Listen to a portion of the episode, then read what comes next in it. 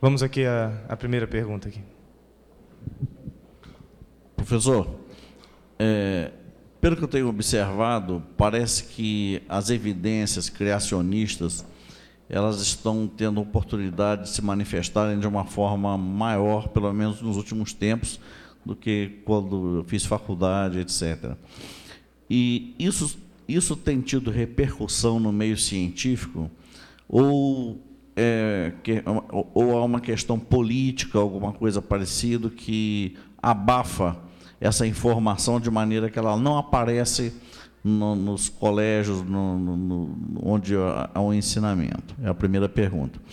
Eu gostaria de fazer mais uma que eu não entendi muito bem, com relação à, formação da camada das rochas, é, que é um processo de sedimentação do, do, do material do pó e a necessidade da água mas nós temos rochas altíssimas. Foi explicado na parte da manhã que com a ruptura, do, com, a, abertura do, da, das águas do abismo, foi empurrada a, terra, etc. Mas outras rochas, como foi do Grand Canyon ali, por exemplo, como é que ele é formado? Eu não, não, eu não sei quanto tempo de permanência dessa água que há necessidade para se formar aquele, esse tipo de rocha e você encontrar depois um fóssil, um peixe lá em cima, numa altura que a gente que não é mais aquela altura de água. Deixa eu começar de trás para frente, então. Existem três tipos de rochas: tem as sedimentares, as metamórficas e tem as magmáticas. Praticamente são três tipos. Então depende de que tipo de rocha a gente está trabalhando aí. Aonde nós encontramos fósseis, geralmente são nas rochas sedimentares. É, a grande maioria dos fósseis praticamente estão nas sedimentares. É, uma ou outra a gente encontra, mas é mais em termos de lava, como mencionei, a questão de que é um processo praticamente de petrificação devido à erupção vulcânica. Então, o que nós temos em termos do registro fóssil, você vai encontrar fósseis normalmente onde você encontra estratigrafia. Em montanhas, normalmente a gente não encontra muito estratigrafia, aonde você tem o tipo de rocha que normalmente nós encontraríamos fósseis. Por exemplo, aquela montanha, aquelas cadeias de montanhas que eu mostrei, mostrando as camadas da coluna geológica, todas elas passando por um processo de compressão, como se fosse uma sanfona. Não é bem o tipo de rocha sedimentar onde você vai encontrar fóssil. Pode ser que tenha alguma coisa ali mas não é o mais característico. Então depende o tipo de rocha sedimentar onde nós vamos encontrar fósseis. Ah, por exemplo, ah, existem alguns locais no planeta que você encontra fósseis em linhas que nós chamamos muito acima das linhas normais, ou seja, em costas de morro ou mesmo montanhas, onde você encontra fósseis, normalmente eles não seriam encontrados nessa, nessa altitude. Tá? Tem uma faixa mais ou menos que é onde quase todos os fósseis se encontram, tantos metros acima do nível do mar. Então, nesse aspecto, é importante procurarmos ver se aquilo houve um deslocamento geológico da região, porque pode ter acontecido, ou seja, formou-se toda uma sequência dessas camadas, houve uma solidificação e uma movimentação posterior que, em vez de produzir dobras, porque já estava solidificado, houve um movimento fazendo com que houvesse uma elevação dessas camadas. Então é muito comum nós encontrarmos regiões que você tem algo mais ou menos assim. Imagina como ah, os meus dedos encontrassem aqui um na ponta do outro. Tá? Você encontra alguns lugares que de repente a coisa está desse jeito. Essa camada do meu dedão é a mesma desse dedão, só que eles encontram-se deslocados agora, num, num, plano superior. Então você encontra fóssil nessa camada, encontra fóssil nessa, só que houve um deslocamento em termos de uma inversão subindo. Então você encontrar fóssil aqui em cima, mas a camada de rocha é praticamente a mesma. Então precisaria estudar, ver que tipo de rocha é aquela, se houve deslocamento ou não, para podermos entender um pouquinho mais do sistema o que nós temos descoberto é que praticamente os fósseis, como eles são encontrados, essa sequência que eles são encontrados, obedecem a alguns testes feitos em laboratório, mostrando que se você pegar muita lama, ou seja, muitos sedimentos em água e animais mortos, no caso répteis, anfíbios, mamíferos, uh, peixes, aves, colocando esses animais mortos no meio dessa água e dessa lama, produzindo processos de pressão e descompressão, depois de algum tempo, os animais de densidade maior ficarão no fundo desse tanque, os de densidade menor na parte superior. Os peixes têm a densidade maior, vão ficar sempre no fundo. Depois, um pouco mais acima, ficariam os anfíbios porque a densidade é menor que a dos peixes, os répteis possuem uma densidade menor que a dos anfíbios, e aqui em cima mamíferos e aves. Agora, essa é a sequência que nós encontramos na chamada coluna geológica. Se você tem um planeta totalmente inundado, muitos sedimentos e animais mortos aí no meio, com o movimento da Lua ao redor da Terra e a própria rotação da Terra, você teria maré alta e maré baixa. No maré alta, você tem uma coluna de água que produz uma pressão maior aqui embaixo do que a maré baixa, devido à altura da coluna d'água. Então você vai produzindo aqui uma pressão aqui fazendo com que esses sedimentos passem por um processo de pressão quando tem é, maré alta e descompressão quando tem maré baixa. Esse processo, que é reproduzido em laboratório, faria com que haja um tipo de um assentamento dos sedimentos e também das formas de vida mortas no meio desses sedimentos, fazendo com que, com o passar do tempo, você tivesse camadas e nas camadas inferiores ficariam os animais que têm densidade maior, no caso os peixes, até os de densidade menor, que seriam mamíferos e aves. Então o problema é que houve sempre uma interpretação cronológica e no laboratório, isso demonstra que é uma, é uma classificação, é classificatório, não cronológico. Ou seja, parece que a coisa toda aconteceu num evento só da história e não ao longo da história. A primeira pergunta feita a respeito da questão dos argumentos criacionistas agora, realmente esses últimos anos temos tido assim uma abertura um pouco maior. O posicionamento criacionista mudou um pouquinho também, porque durante o século XX, uma grande parte do questionamento, as pessoas falam assim: ah, darwinismo está errado. Por que, que o darwinismo está errado? Porque ele é contra a Bíblia. Não, isso não é argumento científico. O, argumento, o darwinismo está errado por questões científicas, não por questões religiosas. Então nós precisamos começar a questionar Darwin estava certo ou não. Vamos avaliar as propostas dele. Ah, nisso aqui ele acertou, nisso aqui ele errou. Aqui ele errou, aqui ele acertou. É isso que precisa ser feito. Quando as pessoas falam de Darwin, as pessoas imaginam que Darwin acertou. Qual foi a base da teoria de Darwin? Eu vou falar daqui a pouquinho, a última palestra. Para aqueles que leem o livro A Origem das Espécies, ele baseou a teoria dele inteirinha em cima de uma coisa que até os evolucionistas hoje não acreditam mais. Então, esse é o ponto que a gente precisa trabalhar. A abertura está existindo, mas ainda tem muito daquela repercussão do século passado, de que nós vamos apenas criticar a teoria da evolução e não vamos apresentar esse tipo de material que a gente está apresentando. Okay? Professor, é, a respeito do elefante, é, como ocorreu cientificamente o congelamento rápido? E se existe algum relato na Bíblia? Ok. Nós temos aquela questão, foi, foi o mamute, que é o mamute congelado de Berezovka. Deixe-me voltar à teoria que eu coloquei hoje pela manhã. A teoria, como disse, foi proposta pelo Dr. Walt Brown. A partir do momento que se você tem uma camada de água aqui embaixo, em cima praticamente dessa camada maluca de granito, cerca de 11 quilômetros de granito de espessura, se há uma ruptura, a pressão de todo esse negócio em cima dessa água faria com que esses jatos de água, quase que na uma função supersônica, chegassem até a nossa estratosfera, cerca de até 20 quilômetros de altitude. A 10 quilômetros de altitude, a temperatura é de aproximadamente 50 graus abaixo de zero. Se você subir um pouquinho mais, você vai ter literalmente temperaturas na ordem de até 70 graus abaixo de zero. Então, se você tem essas pequenas gotículas de água em, termo, em forma de um spray sendo jogado a essa altura, o que vai acontecer? Congela. À medida que esse negócio começa a cair, o que vai acontecer com as coisas molhadas lá embaixo? Congelamento rápido. Ou seja, é, seria mais ou menos como você. Queria que todos vocês já tivessem essa, essa experiência, vamos dizer assim. Sabe aquele dia, aquele calorão, você vai lá, compra aquele picolé que tem que estar tá geladérrimo, tem que estar tá 500 graus abaixo de zero. E a hora que você coloca na língua, para a primeira lambida, ele gruda. O que, que aconteceu? Temperatura muito baixa. Daí ele fica grudado ali, você tenta tirar, quase sai metade da língua junto. Ou seja, deixa quietinho, que devagarzinho ele vai esquentar, daí você tira, senão sai a língua mesmo, só um pedaço dela. Um caso como esse, se você tem uma quantidade muito grande de partículas de água na nossa atmosfera, a cerca de entre 10 e 20 quilômetros, e esse negócio começa a cair, plantas e animais seriam literalmente congelados assim, porque seriam toneladas desse negócio caindo de uma vez só. Ou seja, não dá tempo do animal se movimentar, porque a partir do momento que cai, ele trava.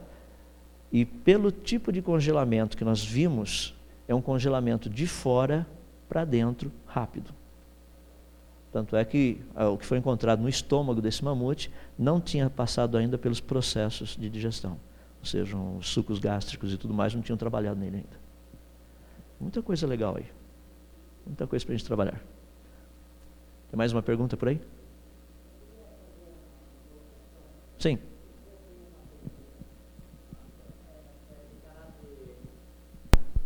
Entendimento. Existe um embate aí entre a potencialidade mental, potencialidade mental do ser humano e a complexidade do código. Né? Correto. Essa potencialidade humana, pelas é, a mente humana ela tem a capacidade de constituir sistema de pensamento, no caso aí, né, científico, pensamento filosófico, para responder certas questões. Uhum. Eu fiz o seguinte: se essa potencialidade ela teria a capacidade de, de, de, de, de entendimento desse, desse cosmos caber dentro dessa potencialidade. Ou se nós não teríamos, pelo menos até agora, enquanto não, não, não termos outro sistema de pensamento, no caso o pensamento cientificista, não, mas o pensamento é, ficcionista, uhum. né? que parece que a ciência está cada vez mais junto do, do pensamento, é, é, digamos, ficcionista, né? Uhum. que as ficções estão sendo realizadas Correto. aí. Você vê a voz de uma pessoa que está lá do outro lado do mundo, fala comigo aqui, a, a imagem vem, isso tudo é realidade de ficção.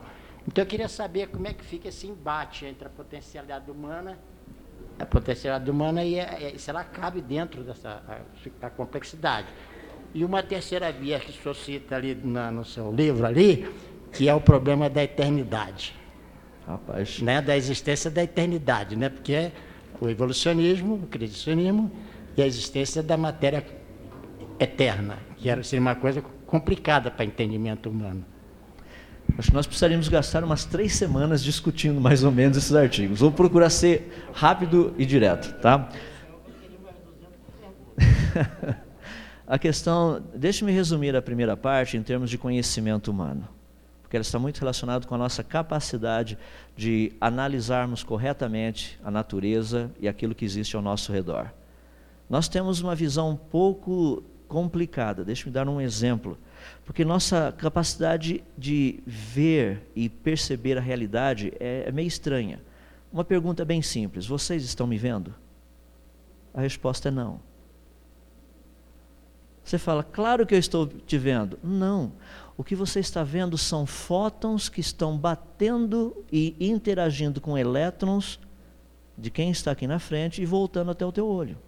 Só que quando um elétron, um fóton, bate num elétron, ele interage, ele faz com que o elétron saia do lugar. Então o que você viu não está mais ali, ele estava ali. Então você não está me vendo, você está vendo aonde eu estava, você não sabe se eu estou ali agora. Isso é física. Ah, eu estou dando apenas um exemplo. É, você pode falar, fica paradinho pessoal da física, como é que funciona o princípio da incerteza de Heisenberg? O pessoal da física conhece isso, é assim que funciona. Se você sabe a energia do elétron, você não sabe o posicionamento dele. É bem, é bem básico a coisa. Então, como nós podemos entender a realidade? Nós estamos tentando entender a realidade. Então, nós formulamos certas coisas que nos deem essa capacidade de compreensão. A nossa mente é limitada. O fascinante, portanto, ao estudarmos o todo, é que, pelo que tudo indica, a mente que fez todas essas coisas é ilimitada. Agora, como uma mente limitada poderia entender o ilimitado? Nós temos apenas condição de pegar alguns pontinhos e ficarmos nada mais, nada menos do que maravilhados. Tudo isso é o que a gente poderia fazer. Eu costumo dizer para as pessoas, eh, em termos assim de todo um conhecimento, se um dia o ser humano terá um conhecimento assim amplo de todas as coisas. Talvez sim, talvez não. Aonde nós estamos agora, isso que eu poderia dizer. Num universo, num oceano de conhecimento, nós estamos brincando na praia ainda. A pergunta é se ao mergulharmos nós teremos condição de entender. Isso nós não sabemos. Mas estamos batalhando para chegar. Eu não lembro a terceira. Hã? Ah, eternidade.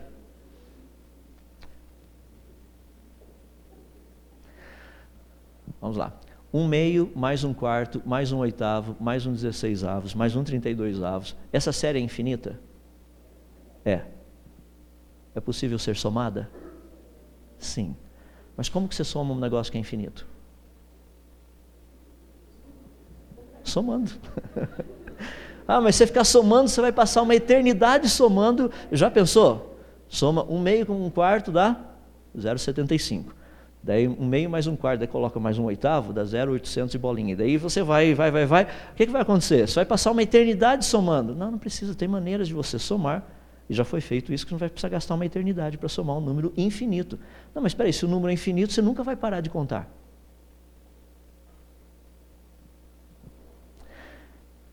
O livro de Eclesiastes na Bíblia diz que Deus colocou a eternidade no coração do homem. Não fomos nós que criamos isso. A questão da matéria ser infinita ou não, a matéria é infinita, é, ou seja, ela é eterna, desculpe, não é infinita, ela é eterna ou não? Pelo que tudo indica, não. Para nós ainda é um grande mistério como é que os elétrons ficam girando em torno do núcleo e eles deveriam espiralar e tchum, cair no núcleo. Mas eles não fazem isso. Ninguém sabe por que ele não faz isso. Por que eles não fazem isso. Isso é um grande mistério. Se você olhar na Bíblia, daí tem uma resposta fascinante diz que aquele que criou todas as coisas sustenta todas as coisas pela força do seu poder. Agora, isso é uma explicação científica? Não. Nós temos uma explicação científica? Não. Como é que funciona? Sei lá. Nós somos limitados. Eu quero dizer para vocês algo que é muito bonito na ciência, e eu coloco de uma forma bem clara, bem, bem direta. Quanto mais nós estudamos, mais nós vemos o quão pouco nós sabemos.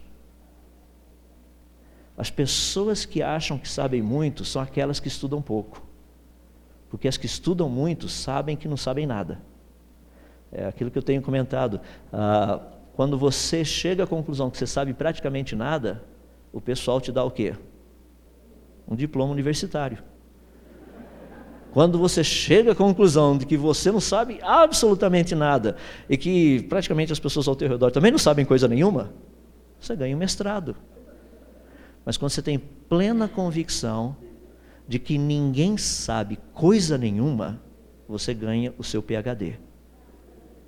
É um processo fantástico. Melhor definição que eu já tive de educação, passo para vocês. Isso tem sido um norteador da minha vida. Educação é o processo de você descobrir a sua ignorância. Isso é educação. É simplesmente descobrir o quão ignorante nós somos.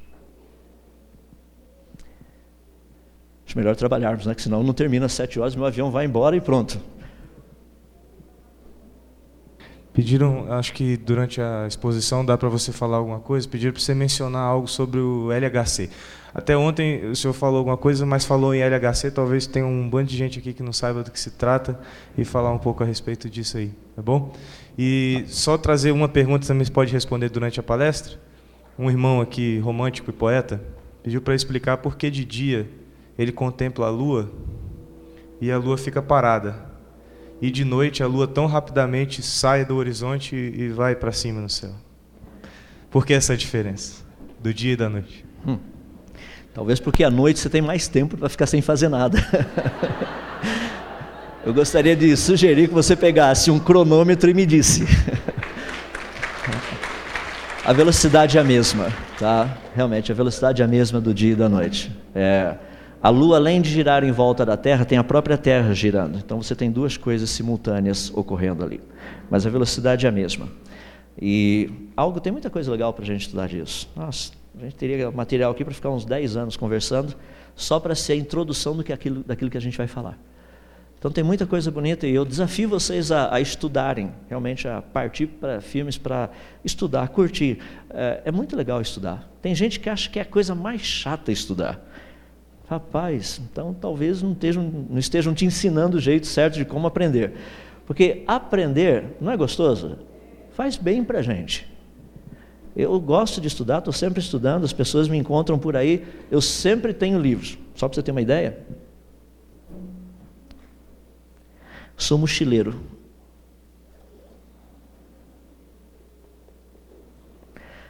E gosto de ler. Esse é o livrinho que eu estou lendo essa semana. E eu ando por aí, é, tá cheio de gravura, isso aqui é 10, não tem só letrinha, não tem gravurinhas também. Então, uma coisa que é importante, desenvolva esse hábito de leitura, onde vocês vão, leiam. Leva livro junto, vai passeando, vai lendo, vai aprendendo. Não gasta tempo com novela. Caminho das Índias, você já sabe o que vai acontecer. É, todo mundo sabe o que acontece no fim das novelas. Né? Vou aproveitar o gancho, leva isso para casa e aprenda. Um grupo de neurocirurgiões alemães, eles fizeram uma série de ensaios, de testes há uns anos atrás, foi muito interessante.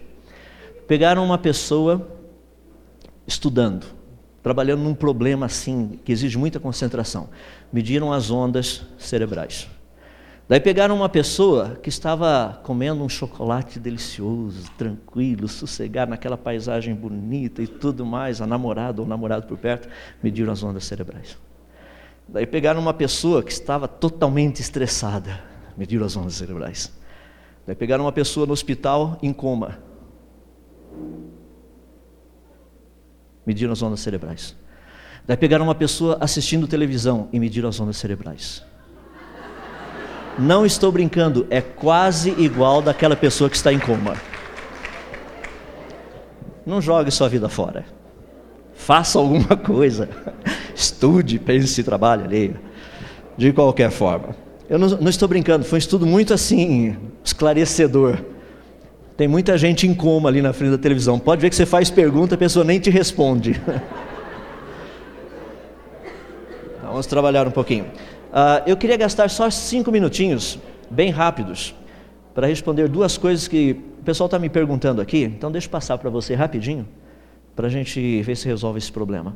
Tem, não são perguntas relacionadas com o criacionismo, então deixa eu ser bem rápido nisso aqui, só para esclarecer de uma vez por todas. Uh, está relacionado com respeito à Bíblia e aos dias de Gênesis, se os dias seriam de 24 horas ou não. Então, deixe-me passar para vocês rapidinho isso, só para a gente ter uma ideia. Uh, dentro do, do, contexto de estudo ali, se vocês pegarem e os que gostam de ler a respeito disso, vocês vão perceber que tem algumas coisas muito legais para nós aprendermos sobre esse contexto. Gênesis capítulo 1. Primeiro, deixe-me dar um padrão que nós encontramos em Gênesis. O padrão é esse. No dia 1, Deus descreve o processo, ou seja, ele descreve o que ele faz, daí ele avalia o que ele faz. No dia 2, ele descreve o processo. Só que ele não fala nada, é aquele dia que ele diz que ele fez separação das águas e não aparece aquela frase, viu Deus que era bom. No dia 3 ele descreve o processo, ele avalia o processo. No dia 4 ele descreve o processo, avalia o processo. No dia 4, por exemplo, ele diz que ele criou o sol, a lua e as estrelas, daí ele diz, viu Deus que era bom. No dia 5 ele descreve o processo, avalia o processo, ele criou a, os animais que voam e aqueles que vivem na água e ele diz, viu Deus que era bom. No dia 7 ele descreve o processo, daí ele avalia o processo. Isso é um processo muito legal. No finalzinho de Deus fazer tudo isso daí, ele avalia o processo inteirinho de ponta a ponta e disse Deus o seguinte: E viu Deus que tudo quanto fizera era bom. Que significa isso? Lá em Gênesis capítulo 1, Deus descreve o que ele fez, daí ele avalia o que ele fez. Próximo passo. Descreve o que ele fez, avalia o que ele fez. Próximo passo. Descreve o que ele fez, avalia o que ele fez. O que, que é isso? ISO 9001-2000. Está na primeira página da Bíblia. Padrão de qualidade ISO do Senhor Deus. Se nós acreditássemos na Bíblia, nós estaríamos usando o padrão de qualidade há seis mil anos. É que a gente acha que a Bíblia é um livro ultrapassado.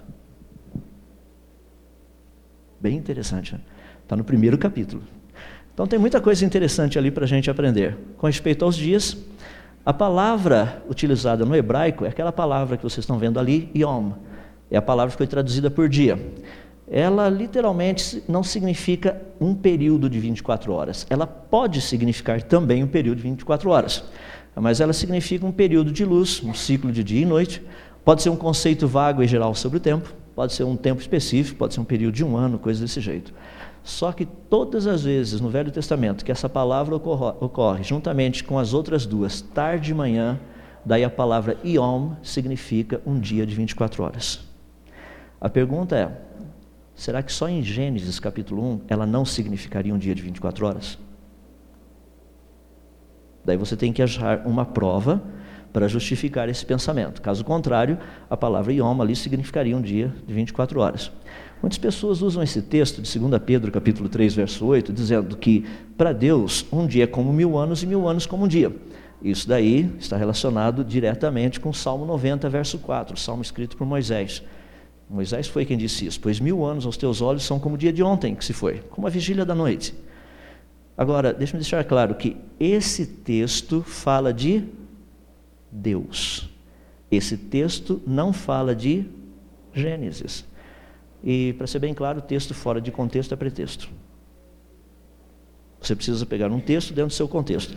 Quando eu uso isso daí, eu brinco com o pessoal. Talvez você já tenha ouvido essa piadinha, ou já viu numa das minhas palestras por aí, aquela ideia que uma pessoa chegou diante de Deus e falou: Senhor, posso fazer uma perguntinha para o Senhor? Daí eu faço um pedido. Ele falou: Pode.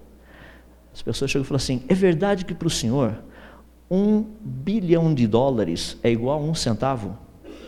Deus falou: Claro que sim, eu sou dono de todas as coisas. Aí o cara parou e pensou mais um pouquinho e falou: hum, É verdade para o Senhor também que um trilhão de anos é igual a um segundo? Deus falou: Sim, eu sou eterno. O cara pensou um pouquinho e falou: O senhor não me daria um centavo? Deus fala: Claro, espere um segundo. Dá para ter uma noção. Isso é para Deus. Se você quiser saber os dias de Gênesis, a duração deles, vá de novo no, em Êxodo capítulo 20, dos versos 3 a 11, que é o quarto mandamento. Deus diz assim: Lembra-te do dia de sábado, dia sétimo, para santificá-lo.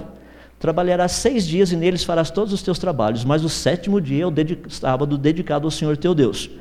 Nesse dia não farás trabalho algum. Pergunta: de quantas horas são os dias que você deve trabalhar? Melhor, de quantos milhões de anos deveriam ser os dias que você deve trabalhar? Ou de quantos milhares de anos? É, outra pergunta: o sétimo dia que você deve descansar? Ah, qual o período de tempo dele? 24 horas, mil anos. Tem gente que gosta de um milhão de anos. Né? Por que, que a Bíblia nos diz que você deve descansar um dia de 24 horas e trabalhar outros seis de 24 horas? A resposta aparece lá embaixo. Pois em seis dias fez o Senhor Deus os céus e a terra. E no sétimo dia ele descansou. Que período de tempo Deus usou para fazer os céus e a terra? Dias de 24 horas. Que período de tempo Deus descansou? 24 horas. Foi por isso que ele falou: segue o mesmo padrão. Tem pessoas que falam assim: ah, você acredita mesmo que Deus fez o mundo todo em só seis dias de 24 horas? Eu ainda acho que ele demorou muito. Eu, se eu fosse Deus, eu falaria assim: haja mundo e houve mundo. E viu Deus que o mundo era bom. Pronto. É que Deus tem interesse em nos ensinar. Tá? Então, só um pontinho para vocês pensarem aí com respeito a isso. Deixa-me dar um outro rapidinho, que algumas pessoas estiveram pensando, questionando, que é o seguinte: ah, será que todos nós realmente viemos de uma única e mesma mulher? Já imaginou que coisa fascinante? Estou vendo um monte de primos aqui, primos e primas, que eu não via há muito tempo. Ah, algo que é fascinante a respeito disso, se você pegar o trabalho feito pela doutora Rebecca Lican, da Universidade de Berkeley, lá nos Estados Unidos, ela publicou isso no ano de 1987. A doutora Rebecca fez um estudo muito interessante com o DNA mitocondrial. O DNA mitocondrial ele é repassado, ele é passado de uma geração para outra apenas pela parte feminina. Eu tenho o DNA mitocondrial da minha mãe, a minha esposa Sueli tem a parte do DNA mitocondrial que ela pegou da mãe dela. As nossas filhas têm o DNA mitocondrial da minha esposa, elas não têm o meu. Então o DNA mitocondrial ele é passado só de uma geração para outra pela parte feminina.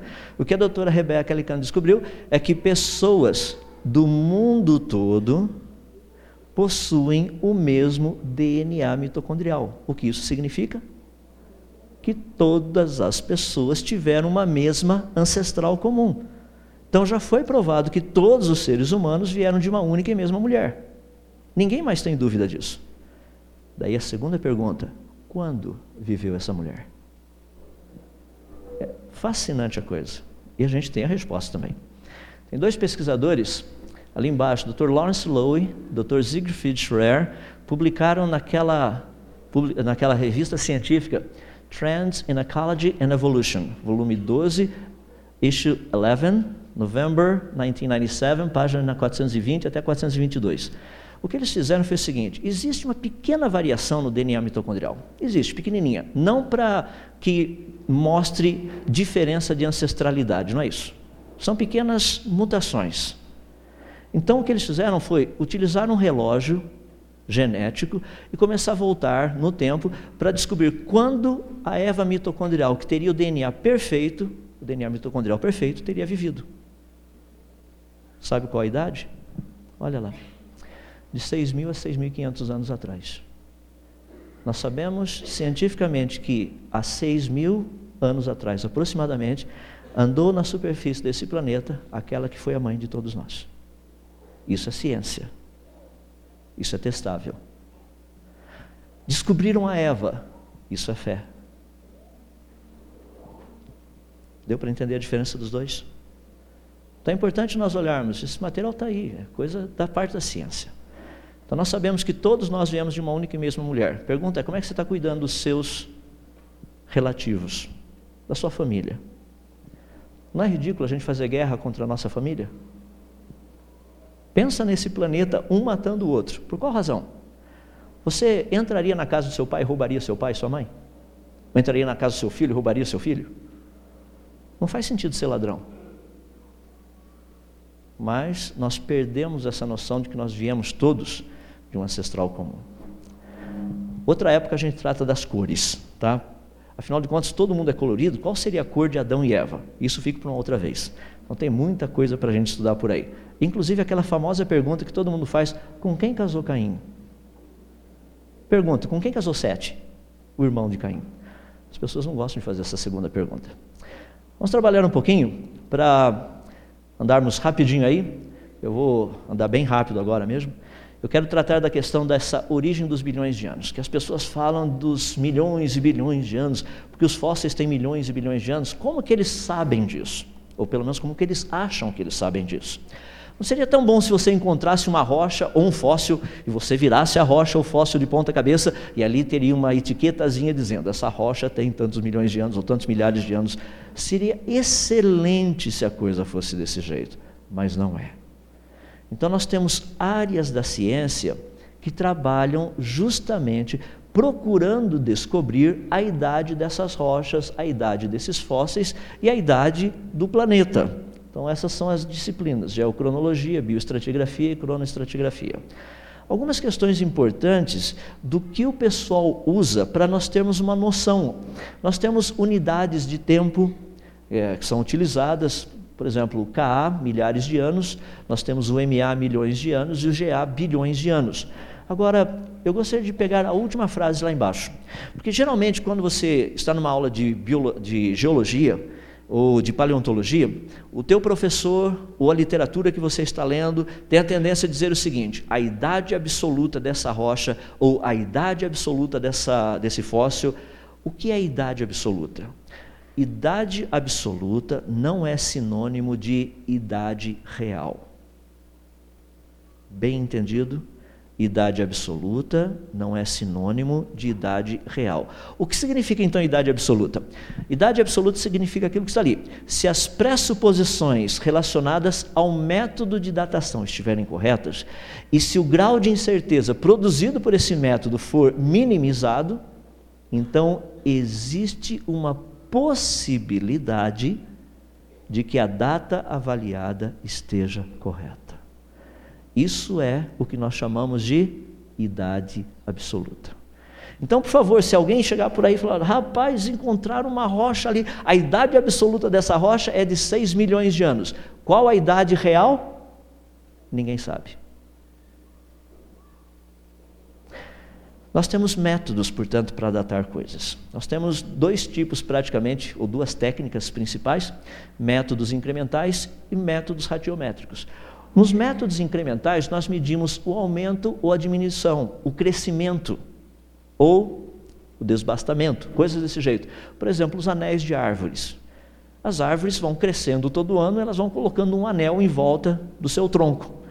Então, se você contar o número de anéis que tem lá dentro, você tem ideia da idade da árvore.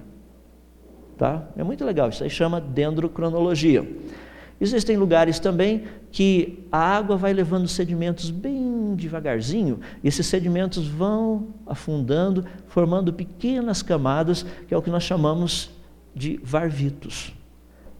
Então ficam essas pequenas camadas, medindo essas camadas, sabendo o quanto de sedimentos vem passando por ali por ano, dá para ter uma ideia de quantos anos estão se formando esse negócio. Isso aí geralmente é muito utilizado em termos de datação de lagos produzidos por geleiras, que você sabe que o gelo derrete só uma vez por ano. Então, sabendo quando ele derrete, o quanto que ele traz, então você tem uma noção de quanto tempo aquele lago, aquele processo está ocorrendo ali. Existem processos relacionados com o movimento do campo magnético da Terra, que é o que nós chamamos de magnetismo terrestre. Existem outros métodos que estão relacionados a isso também, como arquiomagnetismo, ressonância de espinho eletrônico, termoluminescência, ah, datação por aminoácidos. A datação por aminoácidos é muito utilizado pela polícia, principalmente quando alguém foi assassinado e você encontra o corpo depois de alguns dias. Então, para saber quando isso ocorreu, avalia-se a quantidade de aminoácidos levógeros e destrógeros. Porque uma pessoa viva só tem aminoácidos levógeros. Depois que ela morre, os levógeros começam a se transformar em destrógeros. A gente sabe a velocidade de transformação, então é só medir quantos tem de levógeros e destrógeros, você tem uma ideia de quanto tempo atrás a pessoa foi assassinada. Então, isso aí é todo o processo assim, de métodos de datação. Esses são aqueles que nós usamos para datações curtas. Ah, dias, meses, anos, algumas centenas de anos. E no caso das árvores, dá para a gente puxar um pouquinho mais, até alguns milhares de anos dois, três milhares de anos no máximo. Então, esses são métodos para datar coisas bem recentes. Então, existem outros métodos para datar coisas um pouquinho mais antigas. São os métodos radiométricos. Eles começaram a ser desenvolvidos lá no finalzinho do século XIX. Uma maneira de nós entendermos como funciona isso, vou procurar ser bem rápido para vocês. Imagina, por exemplo, o chamado método de datação do carbono 14. Vamos pegar o carbono 14 só por curiosidade. Ali eu tenho 800 gramas de carbono 14. Tá? Se eu deixar esse carbono 14, que ele é radioativo, ele vai se transformar em nitrogênio. Tá? Quanto tempo demoraria para metade dessa quantidade de carbono 14 ter se transformado em nitrogênio? 5.730 anos. Isso é o que nós chamamos de meia-vida. Então, depois de 5.730 anos, metade do carbono teria se transformado em nitrogênio. Se você pegar agora os 400 gramas, quanto tempo demoraria para que tivesse só metade disso? Mais 5.730 anos. Quanto tempo demoraria para ter só metade disso? Mais 5.730 anos e assim por diante. Tá? Então vamos pegar esse, esse conceito e pensar, por que, que as pessoas usam o carbono 14? Olha lá, tem carbono 10, tem carbono 11, 12, 13, 14, celular e 16 também. Tem vários deles aí no meio.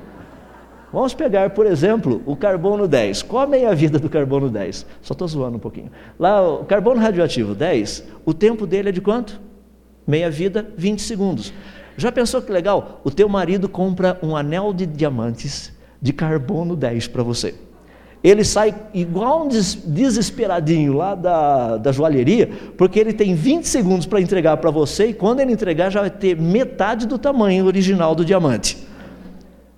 Imagina se fosse tamanho, o carbono 11, daí seria melhor, porque daí teria 20 minutos para chegar até você. E ele, quando te entregasse, depois de 20 minutos, teria apenas metade do diamante ali o resto já teria desintegrado. Carbono 12 e carbono 13, esse é o diamante que você quer receber, porque os diamantes são para sempre. Os de 12 e 13, porque eles não desintegram. Agora, pensa o carbono 14. Esse é legal também, porque se for um diamante de carbono 14, demoraria 5.730 anos para ficar metade dele. Então você pode deixar para várias gerações, eles vão achar que ainda tem o diamante inteiro, embora está perdendo um pouquinho. Agora, pega o diamante, o diamante não, o carbono 15. Eu estou relacionando carbono e diamante porque diamante é feito de carbono. Então você pega o carbono 15. Carbono 15 demora dois segundos e meio. Seu marido saiu da loja já acabou o diamante. O primeiro, então, lá de baixo, carbono 16, a hora que o cara pegar para mostrar, não tem mais diamante. Demora menos de um segundo a meia vida. Então nós usamos o carbono 14 para fazer datação, tá? Existe equipamento para fazer isso, que são os espectrômetros de aceleração de massa. Não vou entrar em detalhes, só estou dizendo que tem equipamento, é um negócio bem legal, bem complexo. Existem técnicas para fazer essas avaliações. No caso, nós temos o método isocron, é um dos métodos mais utilizados para datação. Então, todo esse negócio faz parte do que nós chamamos de métodos de datação. Dentro das áreas de datação, nós usamos elementos químicos diferentes também para datação. O carbono 14 só pode datar coisas de no máximo 20 mil anos. Qualquer coisa que o pessoal diga por aí que tem mais do que 20 mil anos, ele foi datado por um desses outros ali. Então nós temos, por exemplo, o samário neodímio, rênio ósmio, o rubídio estrôncio, potássio argônio, lutécio ráfnio, tório chumbo, chumbo chumbo, chumbo desculpe, urânio chumbo, urânio chumbo, é urânio 238 e urânio 235. Então todos esses negócios aí a gente usa para datar. Só um exemplo típico. Imagina que você sai por aí e encontra uma rocha. Nessa rocha você encontraria aquela quantidade de urânio, 0,985 grama, e aquela quantidade de chumbo, porque o urânio se desintegra em chumbo. Então você encontraria 0,013 grama chumbo. Se você somar os dois, não, dá exatamente um grama. Por quê? Porque o urânio se desintegra em outros elementos químicos também, até ele chegar no chumbo. Agora, se você tivesse essa proporção, isso equivaleria mais ou menos dizer que essa rocha tem cerca de 100 milhões de anos.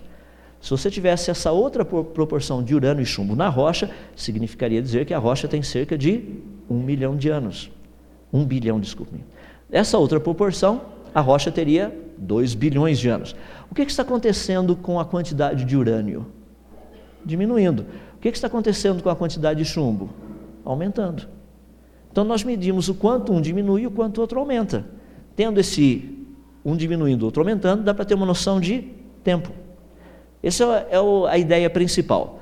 Uma pergunta bem simples e básica para todos nós: quanto de urânio tinha quando a rocha foi formada?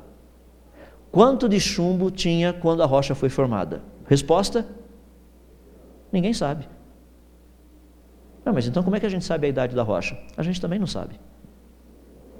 Você fala, não, mas ali você colocou 100 milhões de anos. É, eu coloquei 100 milhões de anos, assumindo que quando a rocha foi formada, só tinha urânio. A questão é que ninguém sabe se isso é verdadeiro ou não. O problema maior dos métodos de datação é que ninguém sabe quanto do elemento químico tinha quando a rocha e quando o fóssil foi formado. Esse é o maior problema. Então, aí entra uma parte muito legal, porque se nós pegarmos elementos químicos diferentes, ou seja, usarmos métodos de datação diferentes, todos eles deveriam dar uma mesma idade só que eles não dão. Veja só que interessante, uma mesma rocha datada pelo método urânio-chumbo deu uma idade de aproximadamente 2 bilhões e 600 milhões de anos. A mesma rocha datada com o método rubídio-estrôncio deu de 1 bilhão 270 milhões de anos a 1 bilhão 390 milhões de anos. A mesma rocha datada usando potássio-argônio deu de 10 mil a 117 milhões de anos. Qual a idade da rocha? Qualquer coisa de 10 mil a 2 bilhões e 600 milhões está legal. Você escolhe. Você fala, mas é desse jeito? Não, não é desse jeito. É um pouco mais sofisticado. O raciocínio é o mesmo. Tá? É interessante porque as pessoas me perguntam, mas então qual é a validade dos métodos de datação? Até o presente momento, nós ainda não achamos. Você fala, rapaz, espera aí, a ciência toda utiliza métodos de datação.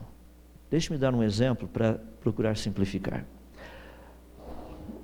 Uma equipe de pesquisadores começou a datar lava encontrada, é, lava produzida pelo vulcão Kilauea, encontrada abaixo do nível do mar. Olha só, lava que foi encontrada a 550 metros de profundidade deu uma idade de 220 mil anos.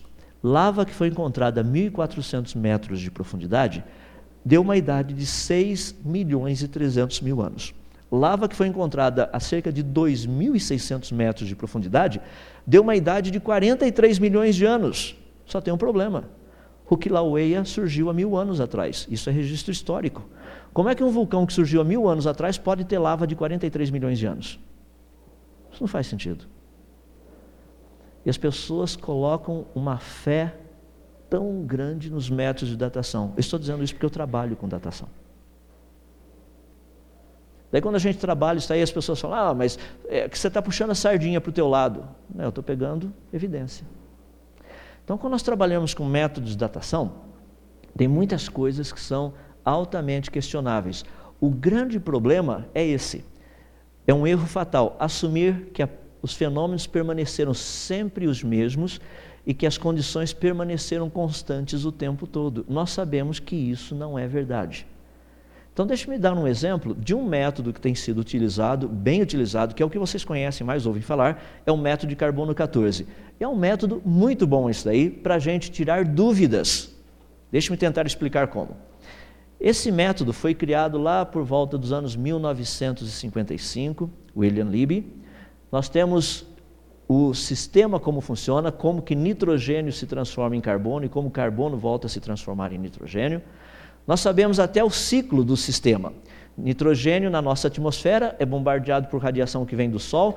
Esse nitrogênio, a molécula de nitrogênio N2, ela é quebrada, um dos nitrogênios transforma-se em carbono 14, o carbono 14 junta-se com dois átomos de oxigênio, transforma-se em dióxido de carbono.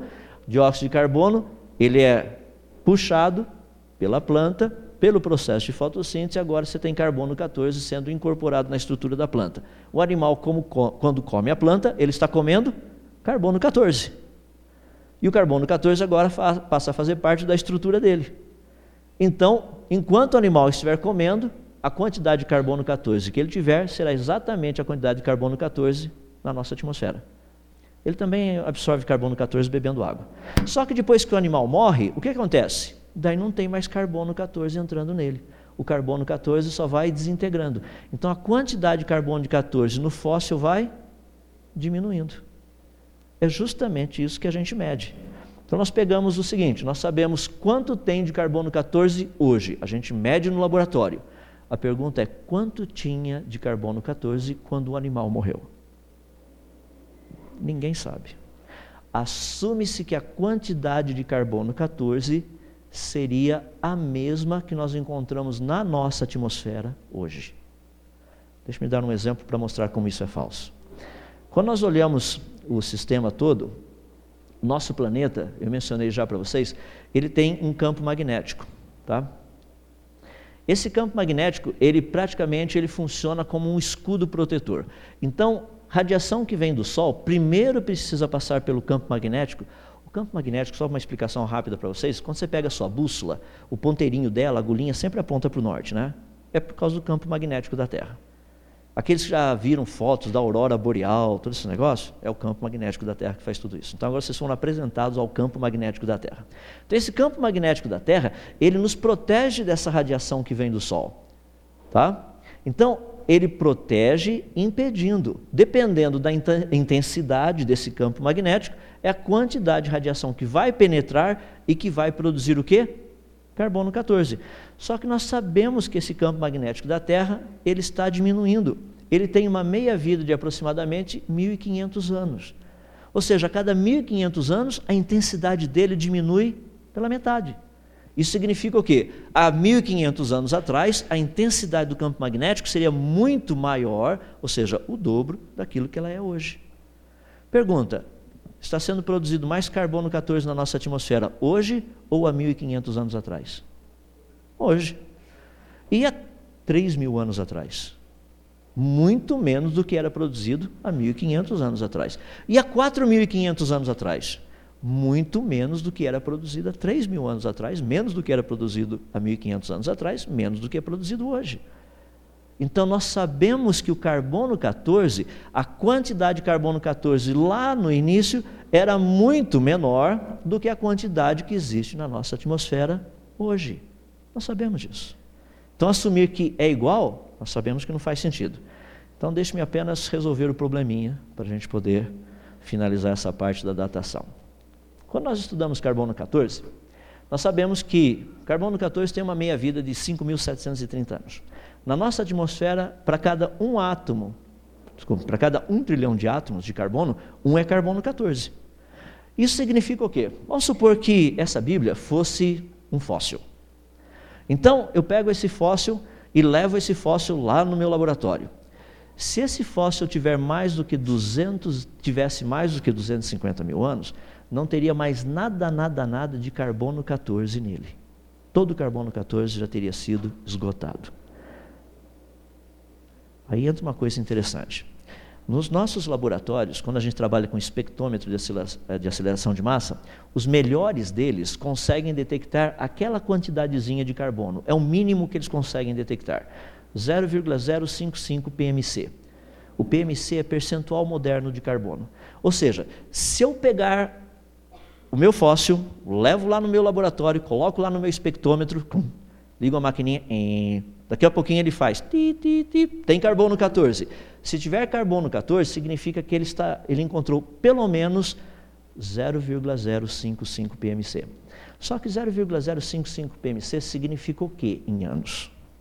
Está escrito lá, 62 mil anos.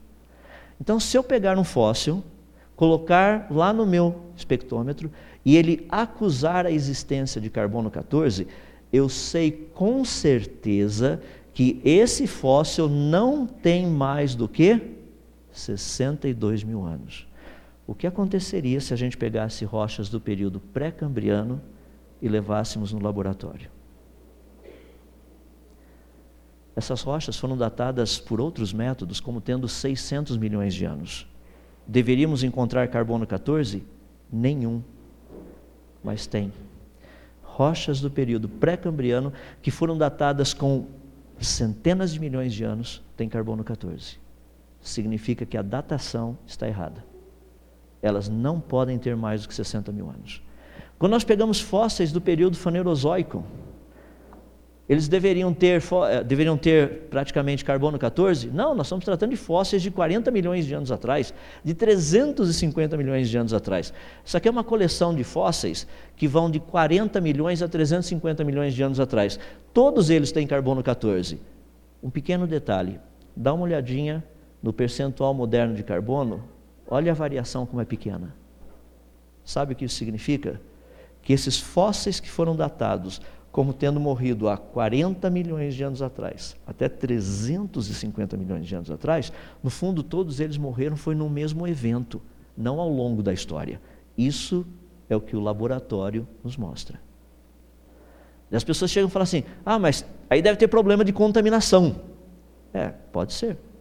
Se tiver contaminação, a gente faz o quê? Daí a gente está lendo tudo errado. Nós precisamos saber se o carbono 14 que existe ali é o que nós chamamos de intrínseco ou se ele é contaminação. Para resolver o problema, o que, que a gente pode fazer? Nós pegamos rochas do período pré-cambriano. Você fala, mas e se elas tiverem contaminação? Calma, nós pegamos rochas que possuem diamantes.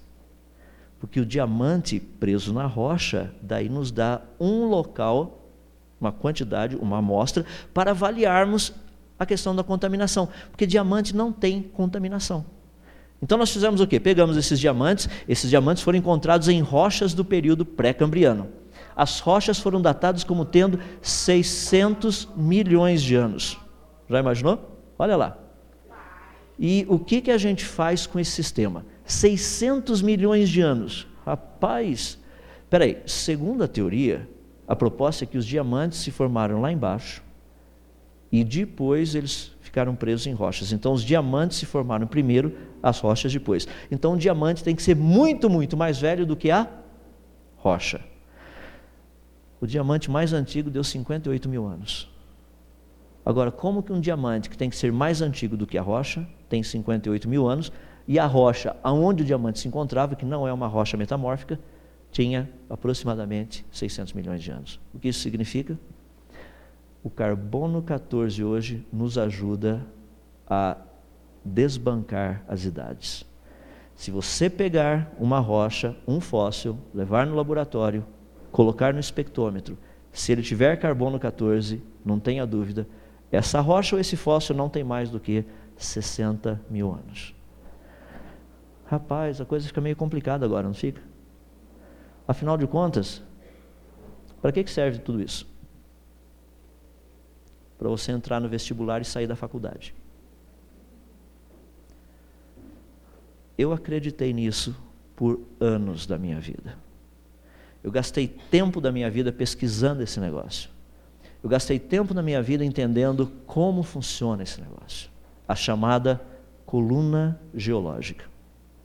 Eu gostaria de dizer para vocês, depois de anos trabalhando em cima disso, é que infelizmente isso é um mito que não morre continua sendo ensinado nas nossas escolas como a grande evidência da evolução. E quando nós levamos esse negócio todo para o laboratório, sabe o que acontece? Todas as luzinhas vermelhas acendem. E simplesmente você senta e fala: e agora, o que, que eu faço? Tem gente que já chegou e falou assim: eu vou jogar meu diploma fora. Falei: não jogue, porque eu não joguei o meu fora. Estou fazendo valer cada centavo gasto na minha educação.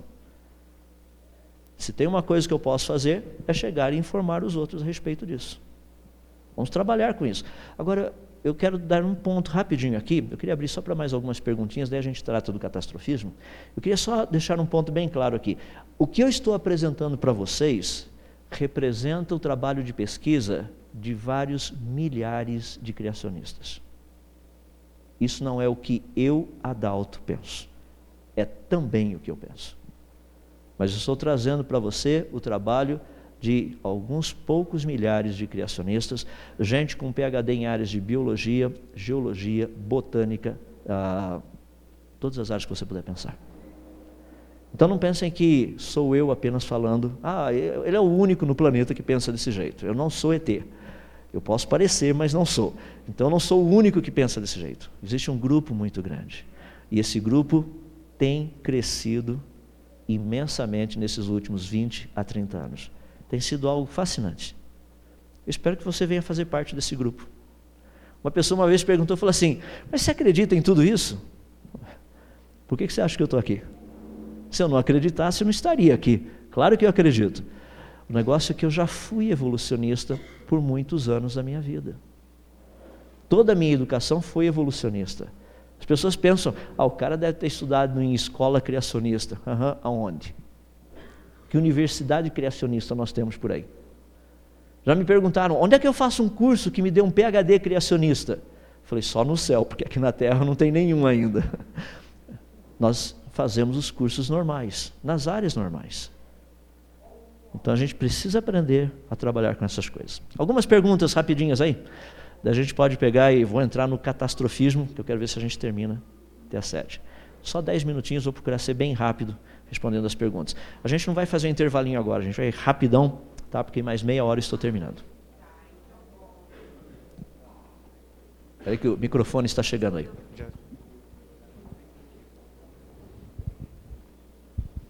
É, quanto ao Grand Canyon, é, aquela, toda aquela formação é formada pelo, pela erosão de rios. Como é que, em tão pouco tempo de existência, no caso aproximadamente 6 mil anos, que está, sei lá, Vamos ver o, Gran, não é, o não é muita Canyon. coisa. Como é que pode ter feito toda, todo aquele processo de erosão em tão pouco tempo, levado em consideração o tamanho da erosão feita ali? Legal. Isso é uma pergunta muito 10. Ah, por quê? O pessoal disse que o rio Colorado, passando ali no meio, causou a erosão. Nós conhecemos também os coeficientes de erosão do vento e da chuva. Por que, que as paredes não estão arredondadas se o negócio tem mais de 20 milhões de anos? Se as paredes ainda não mostram erosão do vento e da chuva, é porque foi recente. Porque esses coeficientes de erosão do vento e chuva a gente conhece. O fato das paredes estarem perfeitamente em pés, com quase nada de desbastamento, mostra que esse negócio não tem mais do que 10 mil anos. Se você fizer um estudo um pouquinho mais acima, uh, onde o Grand Canyon começa, fica perto de uma cidade lá nos Estados Unidos, capital do estado de Utah. Qual o nome da cidade? Salt Lake City. O que estaria fazendo um lago salgado no meio dos Estados Unidos? É só olhar de satélite você vê o lago certinho. Havia um lago de água salgada naquela região que uma das paredes dele rompeu, fazendo com que toda essa água descesse. Tanto é que se você olhar o Grand Canyon, vamos supor que ele desce nessa direção, se ele fosse um rio normal, os afluentes deveriam entrar no ângulo em direção ao deslocamento do rio. Por que, que os afluentes entram em direção contrária? Pode olhar desse jeito no mapa. É porque houve uma rajada, eh, desceu muita água, de repente foi cortando, produzindo todo aquele negócio. O Grand Canyon é jovem. Tem uns cânions aí no fundo dos oceanos que são fantásticos. Velocidade da água de mais ou menos menos de um quilômetro por hora. Tem aquele baita cânion lá. O que, que formou ali? Catastrofismo. É o que a gente vai ver daqui a pouco.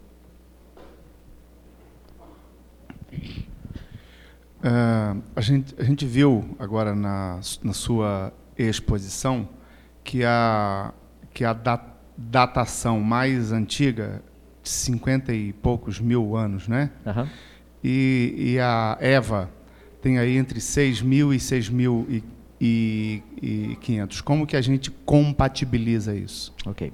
Deixa-me colocar da seguinte forma: a datação com carbono 14, que vocês viram dando no máximo 60 mil anos, é assumindo que a quantidade de carbono 14 na nossa atmosfera nunca mudou. Ou seja, é a idade real? Não, é um limite. Estou usando o fator que nos é oferecido pelos naturalistas para eles não dizerem que a gente está manobrando a coisa. Baseado no fato de nunca ter mudado, o máximo que poderia chegar são 60 mil anos. Se eu fizer as curvas agora de atenuação, ou seja, pegar o campo magnético da Terra, a intensidade aumentando no passado, a quantidade de carbono 14 caindo, o que vai acontecer é que essas idades de 60 mil anos cairiam para essa faixa de mais ou menos de 6 a 8 mil anos. Ficaria flutuando por ali. Mas o cálculo apenas mostrando que nós estamos usando a argumentação dada pelos naturalistas, que a quantidade de carbono 14 é constante. Tem uns pesquisadores aqui no meio aí querendo fazer algumas perguntas. Então, se o microfone puder chegar até eles aí. Não sei onde é que está. Ah, está lá atrás. Só um momentinho, um momentinho já chega o microfone aí. Pois não. Ah, voltando àquele mamute. Ah, então, pelo que foi descoberto, ele estava comida vegetal na boca. Né? Ao redor também foi encontrado alguma coisa vegetal e ele ficou congelado até o momento do descobrimento. Então, se foi realmente no momento do catastrofismo que a Bíblia é, narra o evento dilúvio, então até o momento que ele foi descoberto, ele ficou congelado. Significa que aquela região talvez não tenha sido recoberta com água, tenha ficado congelado até o, o momento do descobrimento. Né? Ok. Uh, só um pequeno detalhe, eu não disse que tinha vegetação ao redor é, congelada também. Eu disse que apenas vegetação foi encontrada na sua boca e no seu estômago congelado. Tá? Então, a questão do congelamento ali seria um congelamento rápido, uma grande quantidade. Isso pode produzir uma quantidade suficiente de gelo, fazendo com que esses animais pudessem até mesmo flutuar. Eh, uma coisa que é importante estudarmos, eh, vocês já viram por que, que os furacões eles aparecem ali mais ou menos próximos do Equador e eles sobem em direção à costa do, dos Estados Unidos?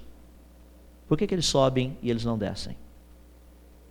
Pessoal da física conhece. Aceleração de Coriolis. Então, quando nós estudamos a aceleração de Coriolis, ou seja, as coisas têm a tendência de serem levadas em direção ao Polo Norte.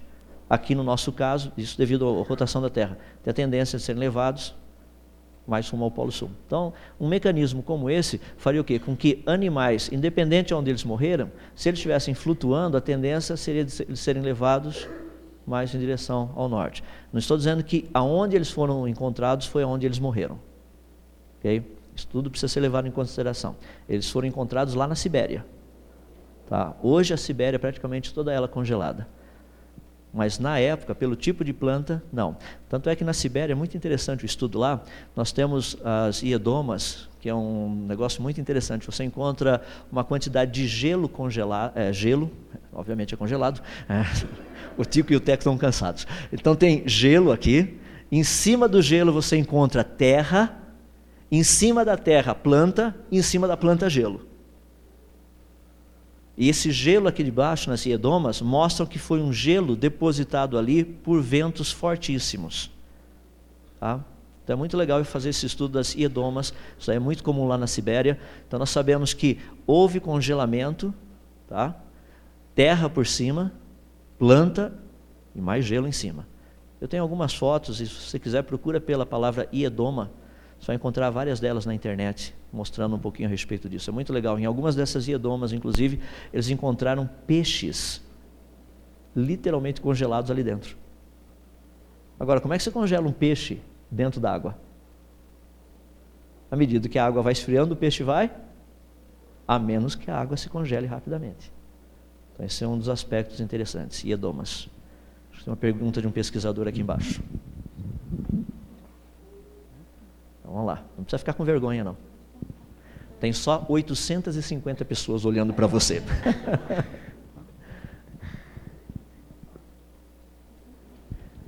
Até vencer o medo demora um pouco. Eu também custou um pouco para eu chegar lá. Vai lá.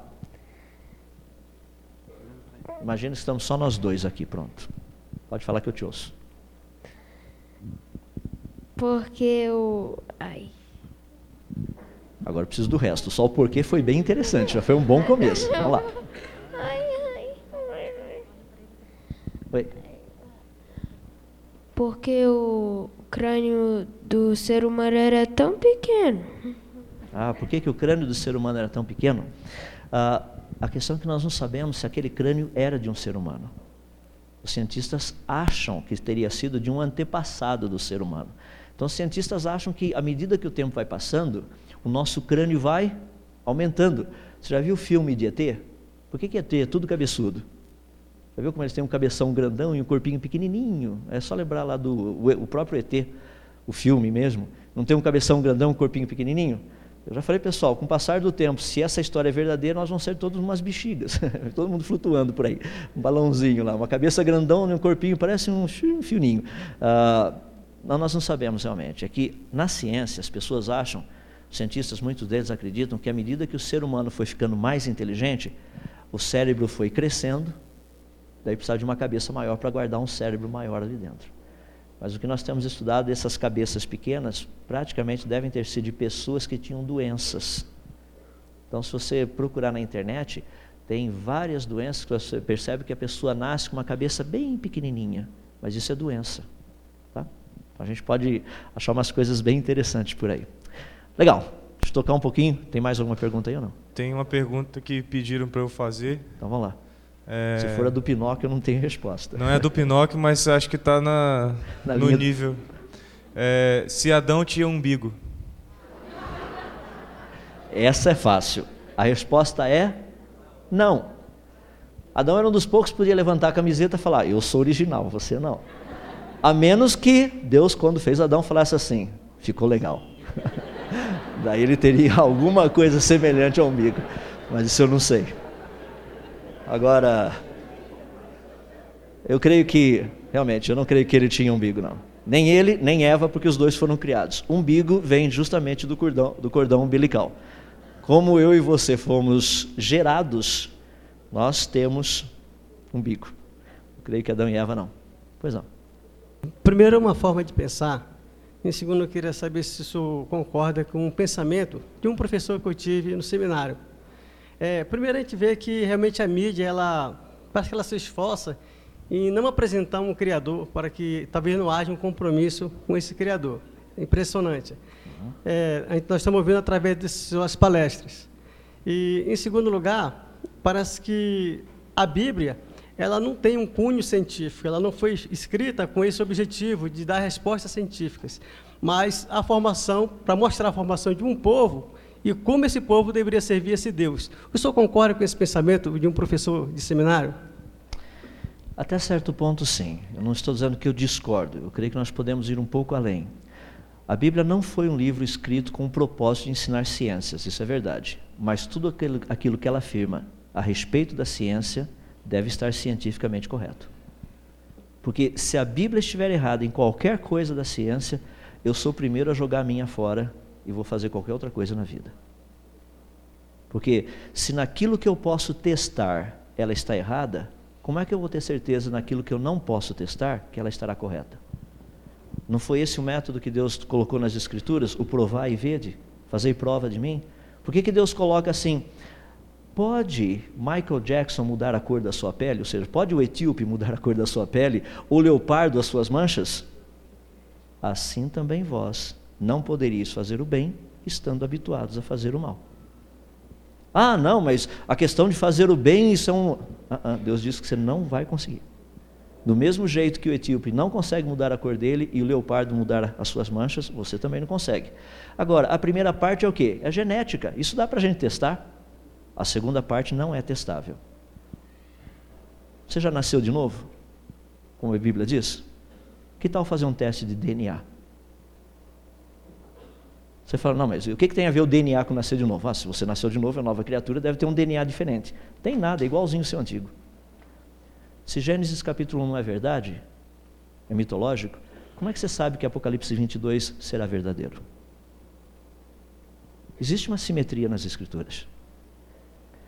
O que eu, a minha proposta em termos de ciência é a tese que eu defendo é a seguinte: toda ciência devidamente estabelecida e toda a Bíblia corretamente interpretada, nunca entrarão em contradição. Não é uma questão de, desculpa, não é uma questão de ciência contra a Bíblia ou Bíblia contra a ciência, não é isso. ciência devidamente estabelecida. Teoria científica não é ciência devidamente estabelecida. Por isso que o, cria, o criacionismo científico ele não pode ser usado como base para a interpretação da Bíblia. Nem tampouco o evolucionismo pode ser usado como base para a interpre, interpretação da Bíblia. Bíblia interpreta-se a si mesma, assim que a Bíblia é corretamente interpretada. Quer saber o que Deus disse? Leia a Bíblia. Ah, mas eu não entendi aquele pedaço. Procure nos outros. Daí você vai encontrar certinho o que o Senhor Deus disse. Ele não precisa que você tente interpretar, ele já deixou interpretado. Basta apenas irmos ali e vermos o que acontece. Tem mais 15 minutinhos para terminar. É, e acho que você vai falar aí durante é, essa última palestra, pediram para falar sobre a extinção dos dinossauros. Rapaz, os dinossauros, eu sou capaz de preparar um seminário todo só sobre os dinossauros. Parece que eles são uma peça básica, assim. Ah, então deixa eu só colocar cinco segundos aqui de dinossauros em homenagem ao pessoal aqui da frente, tá? Vocês gostam de dinossauros, não gostam? Ainda bem, viu? Vocês não gostassem e achar que vocês são ETs, são de outro planeta, porque todo mundo por aí gosta de dinossauro. Então vamos dar uma olhadinha nos dinossauros, daí a gente parte para falar do catastrofismo lá no finalzinho. Ah, primeiro, segundo a teoria da evolução, quando que os dinossauros desapareceram? 65 milhões de anos atrás. Isso é segundo a teoria da evolução. Ah, como que eles teriam desaparecido? Caiu um meteorito, ele tchum, bateu na superfície do planeta Terra, levantou muita poeira, ficou poeira na nossa atmosfera, a luz do Sol não conseguia entrar, morreu todo mundo. Foi uma, uma tragédia. Acabaram os dinossauros. Ah, por que, que eu não acredito nisso? A resposta é simples. A ciência me mostra que não é para acreditar nisso. Existem formas de vida que são muito mais sensíveis ao processo de extinção, como esse, que são encontrados fossilizados em camadas inferiores de rochas às camadas onde nós encontramos os fósseis de dinossauros. Usando o raciocínio evolucionista, significam que essas formas de vida viviam antes dos dinossauros. Nós encontramos essas mesmas formas de vida literalmente nas mesmas camadas de rochas aonde encontramos os fósseis dos dinossauros. Isso significa que essas formas de vida estavam vivas juntamente com os dinossauros. Nós encontramos essas formas de vida fossilizadas em camadas de rocha acima das camadas de rocha aonde nós encontramos os dinossauros. Isso significa que essas formas de vida estavam vivas depois dos dinossauros. E essas formas de vida continuam vivas até hoje, são alguns plânctons que nós temos por aí nos oceanos e tudo mais. Ou seja, se algo que é muito mais sensível a isso não desapareceu, como é que os dinossauros teriam desaparecido? Eles deveriam ter sobrevivido. Porque algo que é muito mais sensível continua vivo por aí. Essa é uma das razões científicas pelas quais eu creio que essa teoria embora sendo muito interessante, não tem nada a ver. Ah, só rapidinho, algumas coisinhas aqui, eu já respondi ontem, então para aqueles que vieram ontem, deixa eu colocar aqui, vai, já que o pessoal gosta de ver dinossauro, lá vamos nós. Apertem os cintos. Primeiro, não é de verdade, tá? Isso aí são alguns parques temáticos que tem pelo mundo. Então você sai andando por aí, tem uns negócios super legais. Então eu re recomendo, se você quiser alguns deles, eu posso te passar depois por e-mail. São muito legais e nos ajuda a ter uma ideia muito um pouquinho melhor. Por exemplo, qual a altura média de um dinossauro? Daqueles pescoços compridos? A altura de uma girafa. Então não saia por aí procurando coisas de 500 metros de altura, porque não existe isso. Só no Parque Jurássico, tá? do Spielberg George Lucas. Ah, os dinossauros não tinham toda essa altura. Era uma altura média de uma girafa. Então, para onde você sair por aí, você vai encontrar muito dessa bicharada. É muito importante nós termos uma noção deles, dos tamanhos, e algumas coisas até que de vez em quando algumas séries de televisão apresentam. Ali você está vendo um Quetzalcoatlus, lá embaixo tem um feito que é praticamente de borracha, tá? para ter uma ideia de tamanho entre ele e o ser humano. Então dá para ter uma noção. Ah, nós temos muitos fósseis, marcas, pegadas desses animais por aí, que são os fósseis vestigiais, então nós sabemos que eles existiram, foram reais. Nós temos inclusive os próprios ossos desses animais isso daí é o Dinosaur National Monument, lá no estado de Utah. Tem uma tonelada de fósseis deles, ossos e tudo mais, na mesma rocha, que O pessoal está trabalhando, removendo, estão montando. Um dos queridinhos da garotada, qual o dinossauro mais famoso que tem no mundo? Tiranossauros Rex, está aí o único inteiro que nós temos até hoje. Ele é chamado Sue, porque foi a Sue Hendrickson quem descobriu esse dinossauro lá na década de 90. Ele é inteirinho, olha que simpático. Já imaginou encontrar com um desses à noite? Nossa. Então nós temos vários deles. Então nós não temos dúvida a respeito da existência desses animais. Só para você ter uma noção, o processo. Lá em cima você está vendo no estado de Alberta, lá no Canadá, onde foi descoberto esse fóssil do Alberta ceratopo nesmoi. Tá? Então, naquela região onde foi encontrado o fóssil, ali embaixo está vendo o pesquisador segurando o fóssil ainda na rocha, depois ele foi removido da rocha, vocês estão vendo ali em cima, daí é feito um desenho baseado no que foi encontrado, e daí é feito no canto direito aquilo que um artista, baseado na informação do cientista, teria dito que seria o animal. Então, o Alberta Ceratopo, está ali no cantinho, o Nesmoi, teria sido algo daquele jeito, baseado no quê? No fóssil. Agora, muitas pessoas fazem uma confusão terrível. Olha só que coisa interessante. Esse daqui é um fóssil de um dos crocodilos lá da época dos dinossauros. Ele é chamado de Champsossauro. Já viu um crocodilo desse jeito? Olha que biquinho estranho. eles estão vivos até hoje. É o crocodilo do bico longo. Só que muitas pessoas que não sabem disso achariam que falam: nossa, realmente os crocodilos evoluíram. Evoluíram nada. Continuam iguais do que eles sempre foram. Então nós não temos dúvida a respeito dessa grande quantidade de fósseis, animais e tudo mais por aí. A questão específica a respeito deles, ah, só se eles ainda estão vivos ou não, ah, deixa eu voltar um aqui para ilustrar aquilo que eu disse para vocês, já que eu estou nos crocodilos aí, né? Crocodilos, nos fósseis. Esse é o que eu citei para vocês desse museu lá no Canadá, o Royal Tyrrell Museum. Ah, dá uma olhadinha lá, um Tyrannosaurus Rex pisando em cima do coitadinho do outro. Quer dizer, não é o Tyrannosaurus Rex, é um dos tiranossauros. O que, que você imagina vendo essa cena com aquela pintura lá atrás? Aquilo que eu disse para vocês. Nossa, um carnívoro matou o coitadinho do outro só que um foi encontrado num lugar e outro no outro. Eles foram colocados juntos só ali no museu para efeitos especiais, a fim de tentar cultivar na sua mente aquilo que eles gostariam que você acreditasse. Espero que você tenha entendido o que eu acabei de dizer. Só para concluir os dinossauros aí, porque o meu tempo está quase já estourado lá atrás, eu não quero atropelar ninguém com respeito a isso. Ah, algo que é muito importante nós entendermos é que esses animais, como eu já mencionei, existiram. A maior parte deles eram do tamanho de uma girafa, mas tinha alguns que eram um pouquinho maiores. Por quê? São répteis. E uma das características do réptil é que ele nunca para de crescer. Aí você tem os maiores dos que rastejavam, chamado de argentinossauro. Foi encontrado na Argentina. E eles bateram pesado na gente nisso aí. Porque o animal tem 24 metros de altura aproximadamente e 40 metros de comprimento da ponta do focinho até a ponta da cauda. Dos que voavam, um Quetzalcoatlus foi um dos maiores encontrados até o presente momento. Ele tinha 13 metros de envergadura de asa, já pensou quase que de um lado até o outro aqui. E dos que viviam na água, tá, dos plesiosauros, o maior deles foi o Liopleurodonte, cerca de 25 metros de comprimento aproximadamente. Era um super jacaré.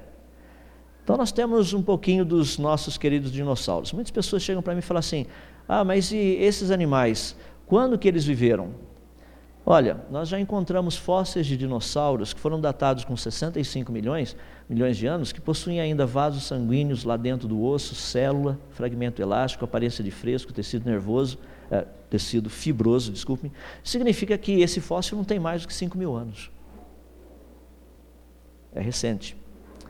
Algumas outras coisas que nós temos encontrado por aí, eu mencionei ontem, vou só colocar para você dar uma olhadinha. Devido ao tempo, estou simplificando um pouco das coisas. Que você tem a cabeça de um plesiosauro que foi encontrado no ano de 1925 numa praia lá nos Estados Unidos. A fotografia está aí. Pelo estado de putrefação, o animal não podia ter morrido há mais do que sete dias. Então nós sabemos que no ano de 1925 ainda tinha um plesiosauro nadando nos nossos oceanos. Um outro que foi pescado em 1975, tem dado muito debate isso daí. Vocês estão vendo a carcaça, já está num estado avançado de putrefação. ah, deveria ter morrido mais ou menos uns 30 dias antes dele ter sido içado por esse barco pesqueiro. Se você olhar ali, do lado esquerdo você tem a carcaça, do lado direito você tem o fóssil de um plesiosauro. Dá para comparar e dá para ter uma ideia, ver a similaridade. Então esses animais viveram, sim, existiram, sim, existiram. Foram animais ah, que desapareceram há milhões de anos atrás, nós não sabemos.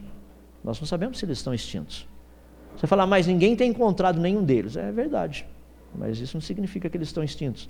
Nós já encontramos tantas coisas por aí que as pessoas tinham dito que eles estavam extintos. Tem alguns que estão nadando no fundo dos oceanos, tem outros que continuam plantados em alguns lugares aqui do nosso planeta e assim por diante. Queria só aproveitar e concluir aqui com vocês, só, só para a gente finalizar, é uma ideia muito importante que é a ideia do catastrofismo.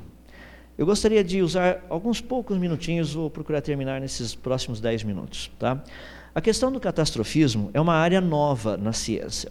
Não é uma área apenas dos criacionistas, é uma área que os evolucionistas também têm trabalhado muito. Por exemplo, a extinção dos dinossauros se deu como? Por meio de uma catástrofe. Então, o catastrofismo não é coisa de criacionista.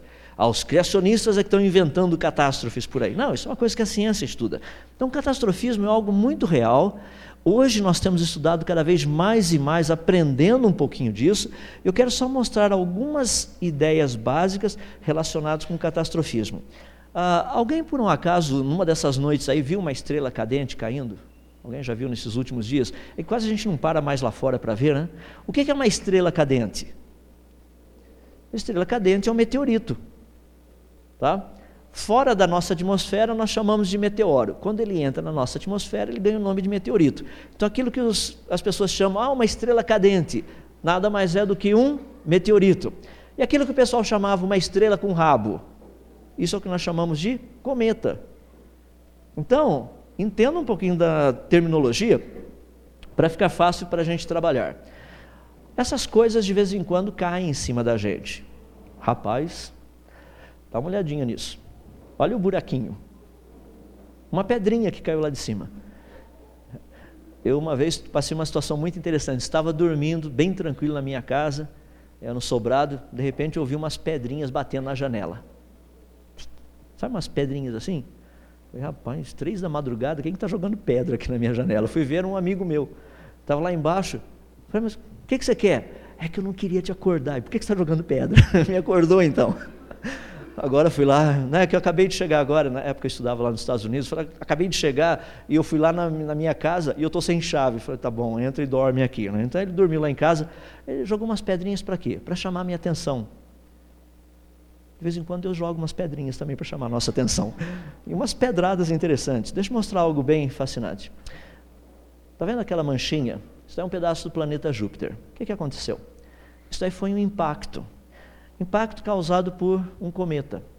Ah, cometas normalmente são pedras de gelo, como aquela que vocês estão vendo ali, e quando elas passam próximas do Sol, devido à atração gravitacional do Sol, mesmo quando passam perto de Júpiter, Saturno, é, principalmente Júpiter, que tem uma massa muito grande, eles se fragmentam, como vocês estão vendo. Na década de 90, um cometa chamado Schumacher-Levy, ele partiu-se em 23 pedaços. E todos eles foram retinhos em direção ao planeta Júpiter. Se você quiser dar uma olhadinha, aqui estão eles. Ali embaixo são aqueles pontinhos, foram fotografados pelo telescópio de Hubble. E vocês estão vendo aqueles pontinhos, aquelas manchinhas lá. Aquela mancha que vocês estão vendo na, na foto superior direita, tem uma mancha, um pontinho preto. Ah, aquela parte central dá para colocar o planeta Terra. A mancha que está em volta daria para colocar quatro planetas Terra ali dentro. Só para ter uma noção do negócio.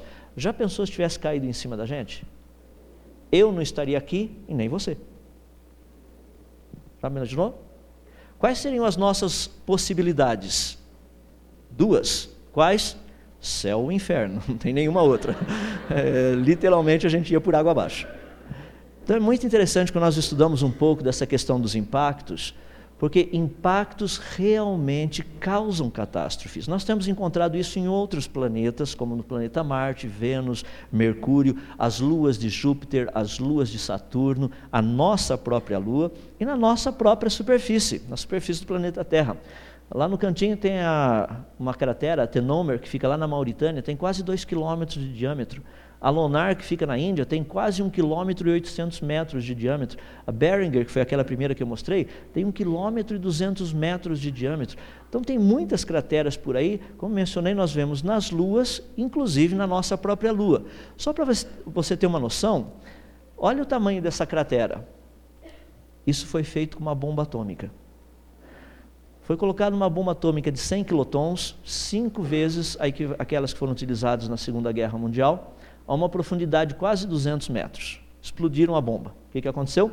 Formou um buraco de quase 400 metros de diâmetro, cerca de 97 metros e meio de profundidade, e a quantidade de terra que foi deslocada foram quase 12 mil toneladas em poucos segundos. Vamos pegar a cratera Beringer. A Beringer tem 1 km e 200 metros de diâmetro, cerca de 170 metros de profundidade. O meteorito que bateu nela deveria ter aproximadamente 50 metros de diâmetro. A energia que ele liberou seria de 3 megatons, cerca de 150 bombas atômicas que foram utilizadas durante a Segunda Guerra Mundial. Para aqueles que têm assim um pouco de preocupação com o futuro, deixe-me dar uma para você. Tem um asteroide solto por aí, o nome dele é Apophis. E o Apophis está circulando. E o Apophis tem um pequeno probleminha, que ele está numa órbita, que ele cruza a órbita da Terra. Então a Terra passa, o Apophis passa. A Terra passa e o Apophis passa. A Terra passa e o Apophis passa também. Existe um pequeno probleminha que em mil, agora no ano de 2029, mês de agosto, ele irá passar apenas 35 mil quilômetros de distância da gente. Daqui até a Lua são 384 mil quilômetros. Ou seja, durante o dia você vai olhar no céu e vai ver uma estrelinha. Isso se você estiver vivo. Mas se você não estiver vivo, não se preocupa, você pode ter de uma outra perspectiva. Ah, ali está o ponto das possibilidades de impacto desse asteroide no planeta Terra no ano 2036 no mês de abril. Deve ser, existe uma possibilidade de 2% dele bater na gente. É pequenininho. Só que se esse negócio bater na gente, seria o equivalente a explodirmos 44 mil bombas atômicas de uma vez só. Está vendo mais ou menos onde ele iria bater? Na América do Sul seria lá no meio, lá pertinho do Equador. Você fala, ah, tranquilo. Deixa bater porque ali não tem problema. Aham. Meus amigos, até quem estiver na Tierra del Fuego vai por água abaixo. Já perguntaram: se você estiver vivo, o que você vai fazer? Voltar com minha câmera. Mas você vai morrer, não vou ser o único. Pelo menos se vier alguém depois, vai ficar registrado o que aconteceu, está na câmera. Uh, impactos fazem parte do que nós chamamos de catastrofismo. Vulcanismo também. Nós temos muitos vulcões no planeta Terra. Vulcões fazem uma catástrofe violenta no planeta cada vez que eles entram em erupção. Esse daí foi um vulcão lá das ilhas que o nosso querido amigo Charles Darwin visitou, e isso aqui foi em 2005. Olha a mancha em cima do Oceano Pacífico. Ali em cima está vendo um pedacinho do México, Venezuela, Colômbia, todos aqueles cantinhos ali, o Equador. Olha o tamanho da mancha de SO2. Quando um vulcão entra em erupção, ele lança tanta coisa no espaço, quer dizer, na nossa atmosfera, que nem a luz do Sol consegue penetrar muito bem. Aqui são as curvas mostrando intensidade de luz solar que penetra na nossa atmosfera. Cada vez que tem uma erupção vulcânica, o índice de radiação solar que penetra cai para a faixa dos 70 e poucos por cento, 80%, saindo da média que é lá de 94, 95%. Um vulcãozinho para você pensar, vulcão Krakatoa. O vulcão Krakatoa, ele entrou em erupção nos anos 1900, 1883, já faz um pouquinho de tempo, lá no mês de agosto. Só para você ter uma noção, a explosão dele foi tão forte, mas tão forte, que se esse vulcão se localizasse lá na Argentina, um pouquinho abaixo, tá? Da, quase lá no cantinho, lá no fundo, realmente no meio da Argentina, aqui em Brasília nós teríamos ouvido a explosão. Você fala, nossa, está trovejando. Uh -uh, foi um vulcão. Para você ter uma noção, ele lançou 23 quilômetros cúbicos de lava. A quantidade de cinza que ele lançou chegou até 80 quilômetros de altura. E, devido à quantidade de cinza que ele lançou na nossa atmosfera, a temperatura do planeta Terra diminuiu quase 1,2 graus durante cinco anos. Para o pessoal artista, gente que gosta de arte por aí, dá uma olhadinha nas pinturas feitas durante os anos de 1883 até 1890. Por que, que geralmente apresenta pôr de sol meio azulado? Vários artistas pintaram desse jeito pôr do sol. Porque era assim mesmo. É devido à quantidade de poeira lançada na nossa atmosfera pelo vulcão Krakatoa. Agora, um vulcãozinho desse lançou 23 quilômetros cúbicos de lava, produziu todo esse negócio. Na Índia existe o chamado Planalto Deccan. Nesse Planalto Deccan nós sabemos que cerca de 500 mil quilômetros cúbicos de lava foram derramados. Quando nós tratamos de catastrofismo, estamos tratando de algo real. Ninguém tem dúvida a respeito disso. Poderíamos falar de terremotos, também criam catástrofes muito grandes. O pessoal já está habituado a ouvir falar da falha de San Andreas. Vocês se lembram da tsunami de 2004? Só para você ter uma noção dessa pequena tsunami, ah, o que aconteceu ali foi cerca de 150 quilômetros no fundo dos oceanos, descendo 10 metros. Olha antes e olha depois. Uma cidade desapareceu. Um amigo meu que foi para lá fazer, ajudar a prestar socorros, ele tirou algumas fotos e mostrou prédios de sete andares, tá? Sete andares. Aquilo que antes era cobertura está embaixo. A estrutura inverteu. Porque quando a onda bateu, ela bateu desse jeito, ela bateu virando.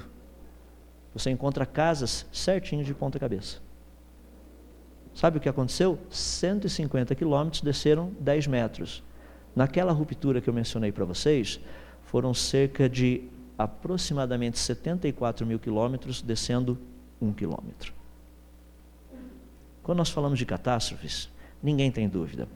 Para concluir, toda a teoria de Darwin foi baseada numa única coisa: que a superfície do planeta Terra permanece a mesma. Se vocês não acreditam, está no livro dele.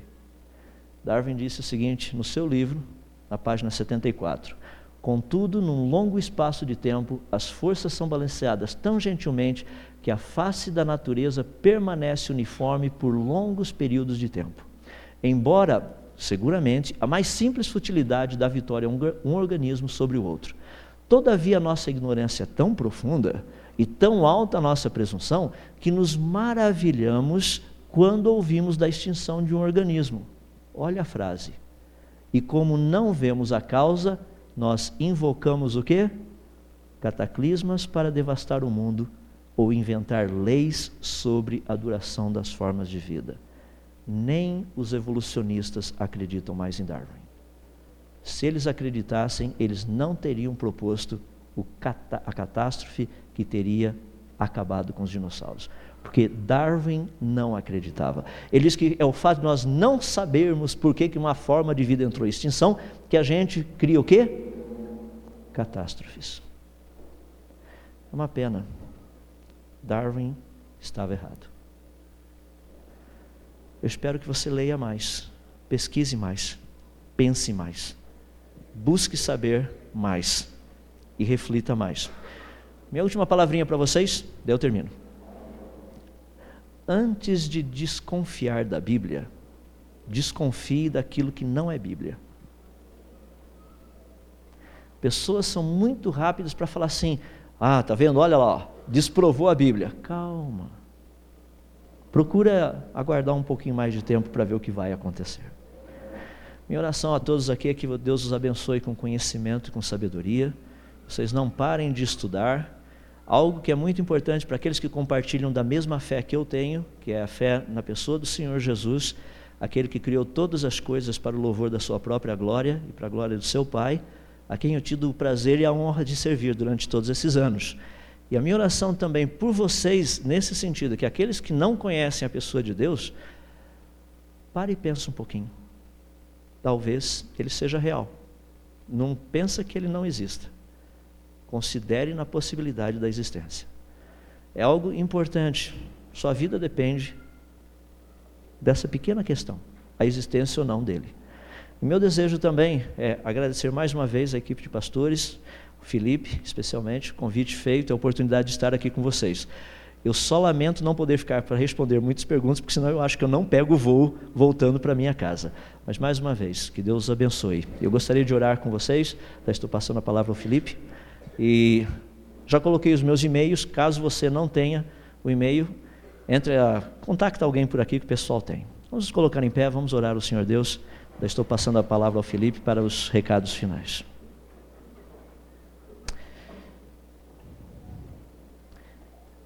Senhor nosso Deus, nós somos tão gratos a Ti, porque todas essas coisas vêm das Tuas bondosas mãos. Isso não reflete sabedoria da nossa parte, porque a sabedoria vem do Senhor. Ela é toda Tua. E o Senhor graciosamente desvenda os nossos olhos e nos dá oportunidades para aprendermos essas coisas. Somos gratos a Ti, porque todas elas vêm das Tuas mãos. Por isso que nós queremos que toda honra, toda glória, todo louvor, toda adoração e toda admiração também sejam voltadas apenas para o Senhor, porque somente o Senhor é digno de receber todas essas coisas. Gostaria de rogar ao Senhor para que isto que foi passado possa ser relembrado, possa ser avaliado, possa ser ainda mais pesquisado e que outras coisas como essa possam ser, essas possam ser aprendidas também.